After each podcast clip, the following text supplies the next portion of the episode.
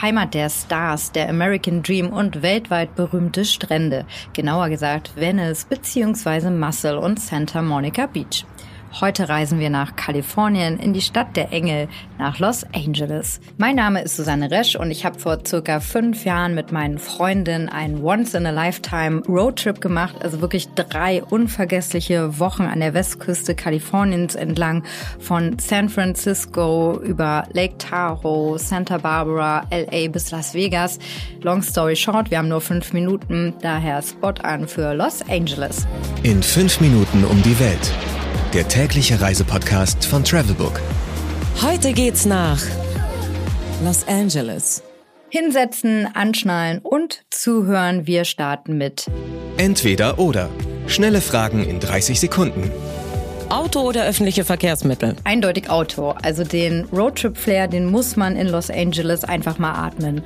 Ansonsten könnt ihr die City aber auch an der Waterfront einfach mal ganz lässig mit Skates oder Fahrrad erkunden. Pärchen oder Familienurlaub? Äh, weder noch. Also schnappt euch wirklich eure Freunde und habt einfach the time of your life. Entspannung oder Abenteuer? Abenteuer. Und zwar ganz, ganz, ganz, ganz, ganz groß geschrieben. Kultur oder Party? Definitiv Party. Also LA ist eine der Hauptstädte des Entertainments. Teuer oder günstig? Ähm, teuer. Eindeutig. Aber Augen zu, Karte durch.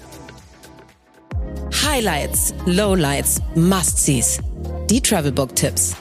Was ist ein Highlight? LA hat zahlreiche Highlights. Also auch wenn ich jetzt schon von dem einen oder anderen gehört habe, dass die Stadt überschätzt und auch total dreckig ist. Aber das ist natürlich immer subjektiv und ich hatte dort eine mega Zeit. Also klar, LA ist laut, mitunter auch drüber und es klafft eine riesen Gap, also Lücke zwischen arm und reich.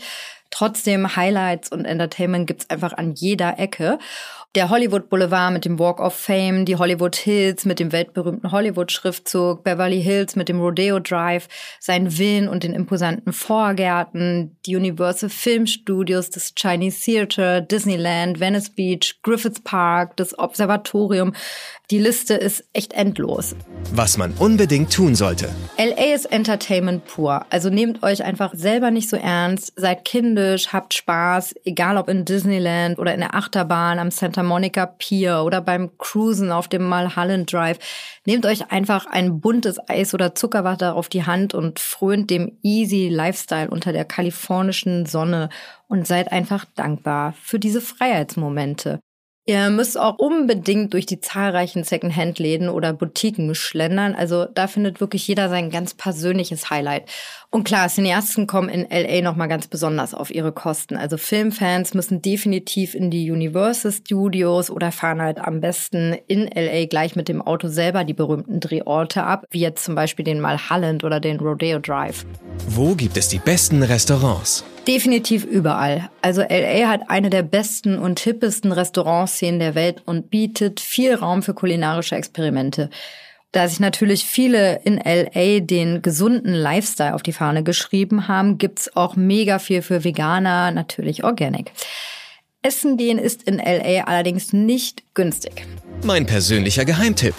Erkunde LA mal außerhalb der Stoßzeiten. Also am besten direkt am Morgen. Du kannst dann quasi zusammen mit der Stadt wach werden. Los Angeles ist ja eigentlich immer voll, doch noch vor dem Frühstück hast du quasi Hollywood Boulevard, Walk of Fame oder eben auch Venice Beach fast für dich allein. Und ich meine, wie cool ist das bitte? Was ist total überschätzt? Los Angeles ist ja Epizentrum der Traumfabrik, also The City of Dreams klar, dass es da auch viele Wannabes gibt oder eben auch die, die es halt nicht geschafft haben. Und die sieht man dann am Walk of Fame als Schauspieler, Filmfigur oder eben Ikone verkleidet. Und für ein paar Dollar kann man dann eben Fotos machen oder man kann es auch einfach bleiben lassen, finde ich. Und klar ist Hollywood und damit eben auch LA immer mehr Fiktion und auch mehr Glamour als in Real Life. Also der Walk of Fame ist abgesehen von den Sternen auf dem Boden oder den Stars da eben auch eher so ein dreckiger Gehsteig, auf dem es auch wirklich viele Obdachlose gibt. Und das ist natürlich ein trauriges Bild. Und to be honest, eigentlich schwankt LA sowieso permanent zwischen ordinär, drüber und eben neureicher Protzerei hin und her. Spaß macht die Stadt aber trotzdem, zumindest wenn man sich da so in seiner Urlaubsbubble befindet und wenn man sich's leisten kann und auch möchte.